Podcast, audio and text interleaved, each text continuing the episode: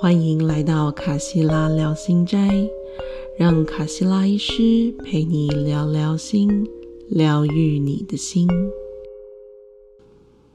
各位听众，大家好，欢迎回到卡西拉医师聊心斋，我是卡西拉医师。在生命的历程当中，有些时候我们觉得过得顺心，好像事事如意。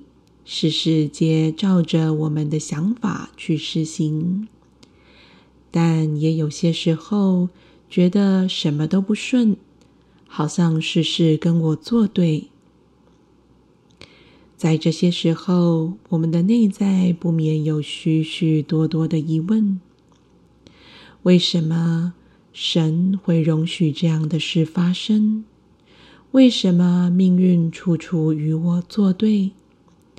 为什么人要彼此伤害？为什么我需要被这样对待、被这样伤害呢？有些时候，透过觉察、透过疗愈，我们可以找到些许答案；但有些时候，答案不在现在，可能在遥远的未来。今天要跟大家分享法蒂玛的故事。这个故事是来自于二十世纪一位苏菲的老师，叫做 Idris Shah。他搜集了很多来自于不同文化、不同地方的故事，他把它放在一本故事集当中。这本故事集目前还没有中文版。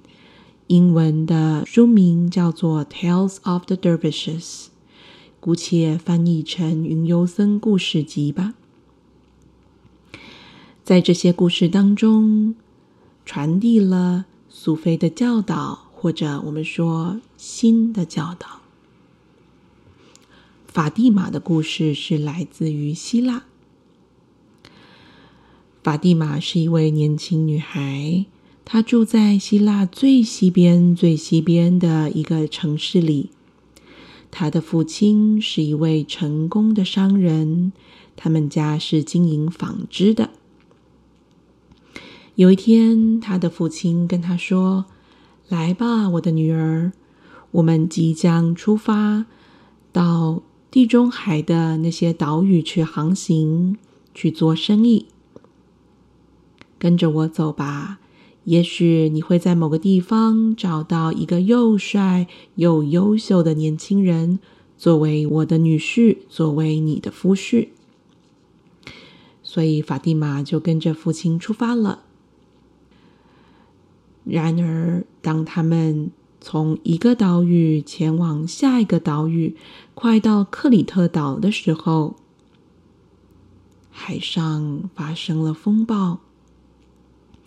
大浪把他们的船抛上抛下，整个四分五裂。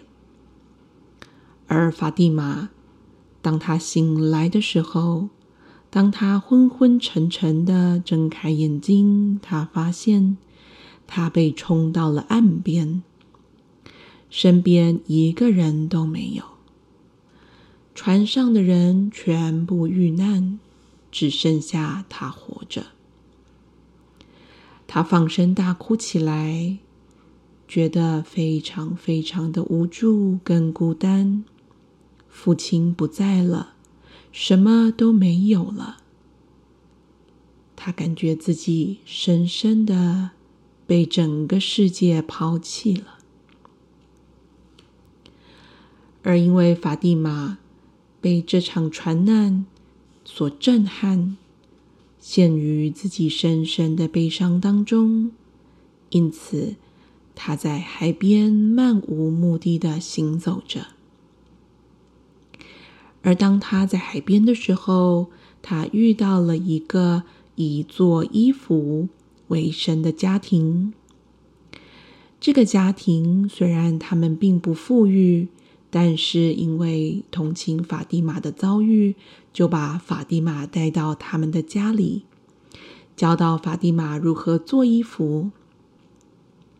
渐渐的，法蒂玛振作起来了，好像获得重生，开始他的第二生命。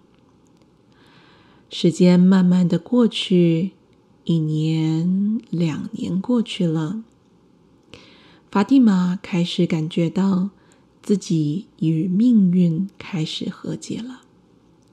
他现在过着快乐的生活，但是，但是，事情又来了。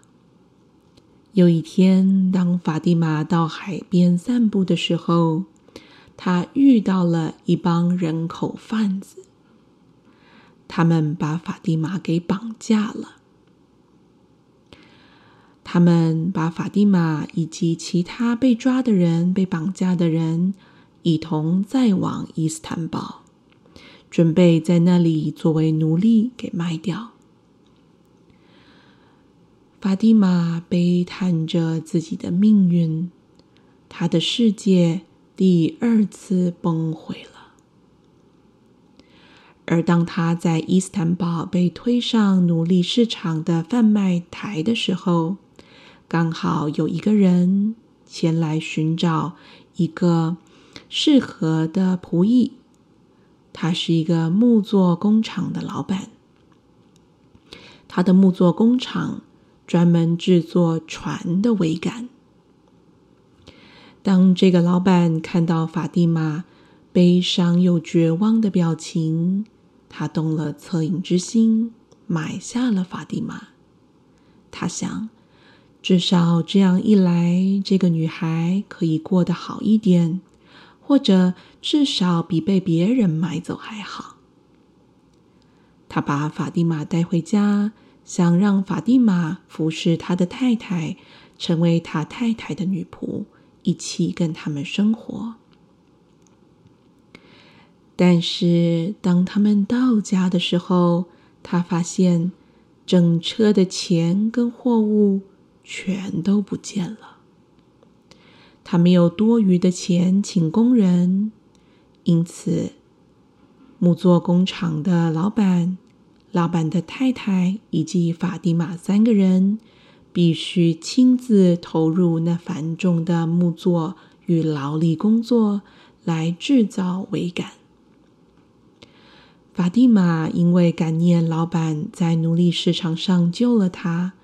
所以非常诚实、辛勤的工作。过了一段时间，这位老板感念于法蒂玛的付出跟勤劳，也还给他自由之身。法蒂玛选择仍然待在工工厂里，成为了老板的得力助手。这是法蒂玛的第三段人生。他终于能够再次感觉到满足与快乐。有一天，木作工厂的老板告诉法蒂玛：“法蒂玛呀，我想请求你带着我们的货物前往爪哇，成为我的代理人，把这些我们辛苦做出来的桅杆完，把它。”好好卖个好价钱，法蒂玛同意了。他带着这些货物出航，准备航行到爪哇。如果大家对于世界的地图有一点概念的话，这是一趟非常非常长的旅程。到印尼的爪哇，而当他们途经当时的中国沿岸的时候，又遇到了一个海上的台风。法蒂玛再度昏厥，而当他昏昏沉沉的醒来，又是被冲到岸边，又剩下自己一个人。这份苦涩、绝望与无助的感觉，让法蒂玛深深的哭泣。生命当中从来没有一件事能够按照他的期望来进行。每当事情好像在变好的时候，好像就会发生某些意外，毁灭他目前的希望，毁灭他的生活。在法蒂玛不甘心的大哭当中，法蒂玛不断的问。为什么呀？为什么呀？为什么每当我努力做一件事，总是不顺利，总是被阻挡？老天呀，神呀，为什么在我身上会发生这么倒霉的事情呢？一次就算了，两次就算了，还三次。法蒂玛哭喊着，哭喊着，但是并没有得到任何的答案。最后，法蒂玛只得拖着又累又饿的身体，开始探索他所处的这个陌生的海边。他慢慢的离开海岸，往内陆走去。这次他所到达的地方，没有人认识他，也没有人听得懂他所遭遇的那些事情。但是，在当地流传着一个预言。这个预言说，有一天会有一个奇异的女子，从遥远的地方来到此地。它可以为这个国家带来一种叫做帐篷的东西。在那个时候，那个国家，也就是当时的中国，没有人知道什么是帐篷，没有人知道怎么做帐篷，所以每个人都很期待这个预言成真。而当时的皇帝同样很期待，他为了确保。不要遗漏任何可能出现的奇异女子。他派出了人马到每一个城市去巡逻，到每一个城市去寻找是否有来自其他国家的女子，然后礼貌的把她们带回皇宫里。所以，当法蒂玛在城市。当中漫游被发现的时候，她就被国王的人马带回皇宫里。国王看到法蒂玛，很有礼貌的询问他说：“这位女士，请问你知道怎么做帐篷吗？”法蒂玛回答：“我想应该可以吧。”接着，法蒂玛询问：“请问？”你有足够坚韧的绳子吗？国王说：“没有，哎，我们没有这种东西。”因此，法蒂玛回忆着他们家族纺纱、纺织的技巧，收集了很多亚麻，做出了非常强韧的绳子。绳子完成之后。法蒂玛又再问国王说：“请问你有厚实的布吗？”当然，国王那边也没有足够厚实的布，所以法蒂玛再度努力的回忆他在那个做衣服的家庭里的经验，做出了非常牢固的、结实的布。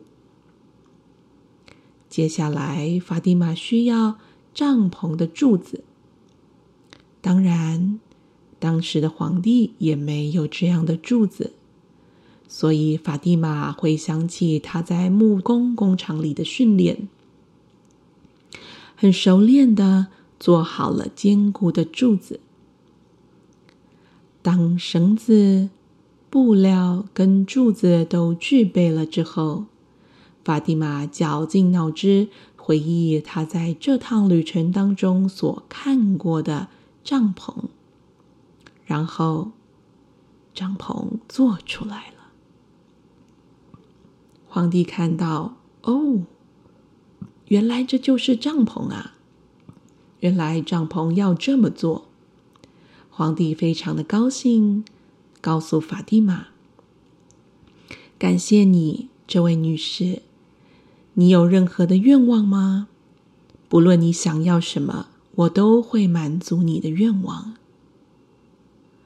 法蒂玛说：“我已经漂泊了这么久，我想要在这里安定下来。”于是，皇帝赐给法蒂玛一个美丽的家，也让法蒂玛与他的一位王子结婚。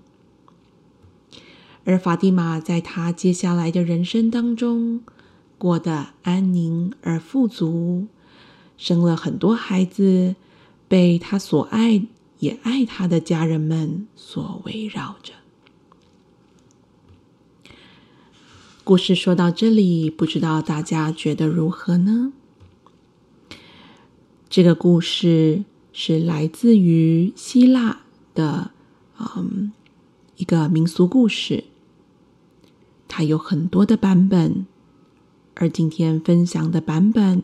是十八世纪的一位老师，嗯，叫做阿德里安堡的 Sheikh Mohammad Jamaluddin 所撰写的版本。在这个故事当中，其实有非常多的可以让我们与自己目前的生命所映照的部分。很多时候，在此刻，在当下，当我们面对生命带给我们的挑战，我们的内在会浮现许多的困惑、恐惧与不安。这些挑战有些是有形的，它是一个看起来就很明显的重大的伤害。有些是比较长期的，甚至难以言述的一些精神上的压力。无论是哪些，很多时候过了二十年、三十年，当我们回头看，我们才会恍然大悟：啊，原来当时我经历这些是为了。现在的我，这种未来式，从未来看向过去的视角，有些时候可以协助我们用一个更具观的，甚至可说是上帝视角，跳脱时间线的方式来看待生命。今天的分享就到这里，祝福大家都可以在生命的挑战当中找到安顿自己的方式。我们下次再见喽，拜拜。